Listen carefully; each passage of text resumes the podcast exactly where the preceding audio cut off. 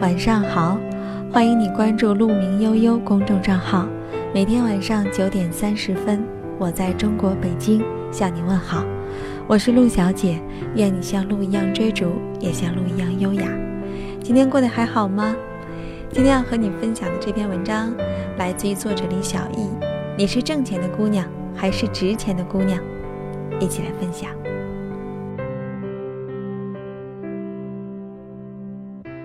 有两个选择摆在你面前：A，一份薪水丰厚的基础工作，钱多事儿少，离家近，也没有什么挑战，工作内容简单重复。怎么有这么好的事情？因为你年轻漂亮啊，并且这是一个现在挺红的行业哦。B，一个前景不错的学习机会，需要你花大力气提升自己，眼下收益一般。很可能是未来的风向，但也很难说哦。风向与未来这两个东西组合在一起是有变数的。万一不是你，别打我。三年为期，你选哪个？嗯，暂时先不要做这个纠结的选择题了。我们来先讲一个故事吧。很多年前，两个女人也面临了类似的选择。她们一个叫蝴蝶，一个叫阮玲玉，都是当年最火的女明星。蝴蝶当时是邵逸夫哥哥邵醉翁创办的天一影视公司当家花旦。天一是当时最大的影视公司，但蝴蝶觉得天一太过从生意眼光出发，影片的娱乐功能多于艺术性，而且大多在宣扬旧道德，不符合时尚潮流。即便目前拥有一些观众，但不能带给观众回味的印象。那个时候，作为天一公司长期签约的演员，他薪酬丰厚，每个月至少有七十银元的固定工资。即便什么都不做，一个月也能有四百九十斤猪肉。他主演的《白蛇传》《孟姜女》之类古装电影，虽然艺术价值欠奉，但每一部都有票房不俗，片酬高昂。如果转型，既是风险也是损失。但是他坚持寻找突破的空间。蝴蝶非常有语言天赋，会说流利的粤语、闽南话、上海话，而当时的电影演员以广东人居多，比如张之云、杨奈梅、阮玲玉等等。所以，当电影从默片进入了有声时代的时候，明星们必须勤学国语。谁学得快、学得好，就意味着拥有更多的市场机会和观众基础。就像现在英语，要走向国际影坛，只会傻笑蹭红毯可不行。蝴蝶幼年曾随父亲奔波在金凤线上，他姥姥是一个北京奇人，多年来一直跟他同住，条件得天独厚。可是为了精进，他依旧专程到北京拜梅兰芳为师学习普通话。一九三一年，蝴蝶主演了电影《歌女红牡丹》，是中国第一部蜡盘发音的故事片，他立刻成了中国电影首位发声者，获得电影史上不可取代的地位。而这些，除了知名度和影响力，与他下了苦功、无人能比的语言优势有关。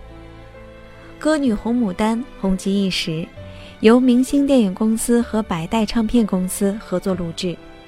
从这一部电影开始，他离开老东家天一公司，戏路宽了很多。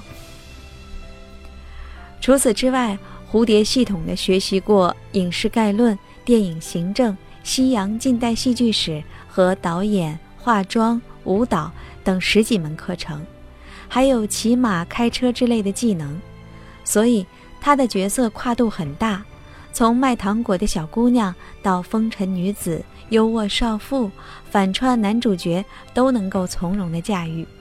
甚至五十二岁的时候，还获得了亚洲电影最佳女主角。这些看似折腾的努力，使她在电影皇后评选活动以两万一千三百三十四票的最高票数当选。阮玲玉是当时唯一能够和蝴蝶比肩的电影演员，蝴蝶自己都承认，论演技我不如阿阮的。可是阿阮付不出他的那一份功夫，因为拖着沉重的家庭负担，母亲年迈，初恋男友张达民嗜赌，他疲于奔命的挣钱，好不容易摆脱了张达民之后，他和茶叶大王唐季山恋爱，在爱情的幸福中不可自拔，每晚去最高级的舞厅跳舞，收到富豪一栋三层楼的洋房礼物，一切都特别像一个女明星的生活。嫁入豪门似乎是最短的路径，可是这段路却走得特别漫长。富豪往往不会只有一个女人，花花公子唐季山很快就辜负了她，前男友张达民持续的勒索，他的演艺事业又受到了严重的挑战。天生丽质、一口标准普通话的陈燕燕成了他重要的竞争对手。他却依然是小报八卦版常客。在明星这个行业，漂亮姑娘就像一波又一波的浪花，前浪未必死在沙滩上，后浪就已经风起云涌。在距离二十五岁生日还有十八天的时候，他对爱情与人生双重绝望，吞下了安眠药，在唐季山送给他的洋房二楼自杀去世。蝴蝶和阮玲玉代表了两类完全不同的女人。蝴蝶是值钱的女人，阮玲玉呢是挣钱的女人。蝴蝶愿意投资自己，她的投资并不是买几个名牌包、鞋、衣服，打扮的光彩照人，而是舍得花时间、精力学习本事，真正让自己增值。阮玲玉热衷于挣快钱，用自己的年轻、美貌、才华、身体去兑换真金白银。只是再丰厚的物质也有耗尽的时候，何况只出不进。太年轻的时候就失去了太多的机会。我们在道路上行走，看到的只是跟自己眼前百把米的路面，别人的后脚跟，以及。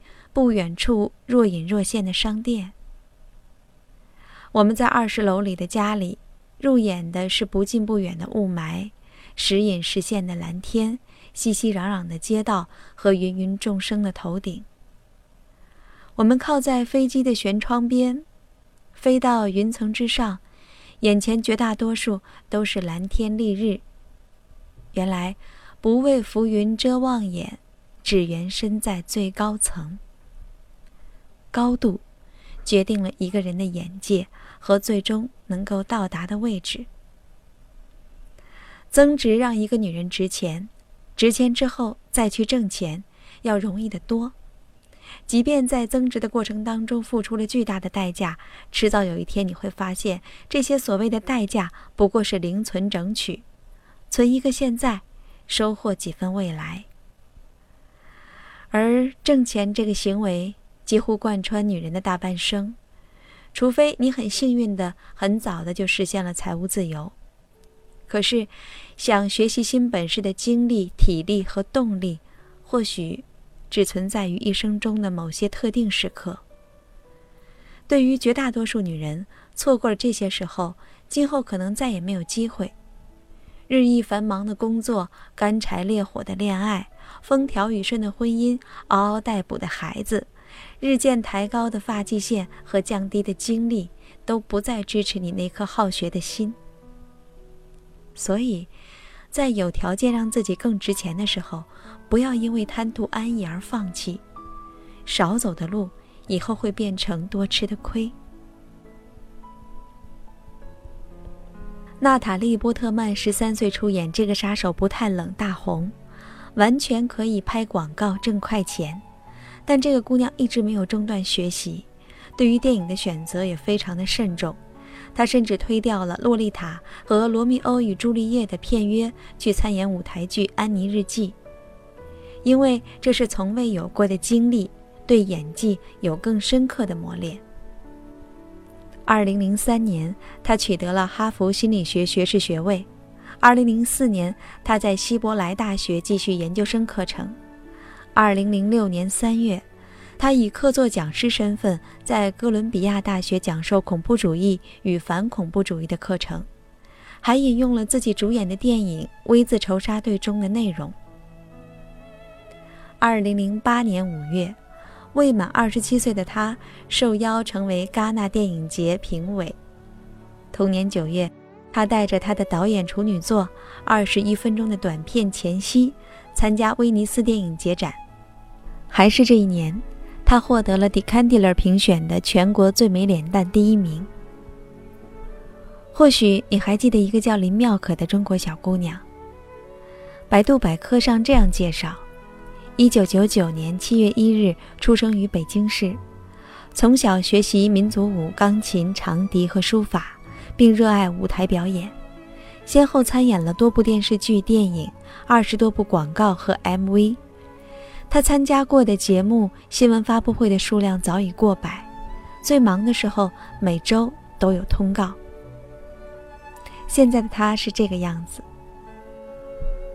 在绝大多数人的眼里，女演员都是靠脸蛋儿和青春吃饭，最不需要充电的职业。可是，依旧有挣钱和值钱的差别。故事讲完了，回到我们的开头问题：你愿意做一个挣钱的女人，还是愿意做一个值钱的女人呢？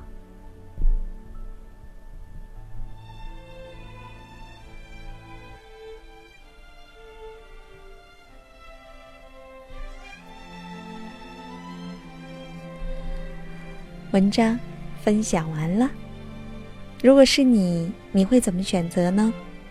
其实我觉得，挣钱和值钱不冲突，只是我们要在这个过程中付出一点点的耐心，要给自己时间去成长，让自己成为一个值钱的女人，然后做一个挣钱的女人。你觉得这样是不是更稳妥一些，更加的为长远考虑呢？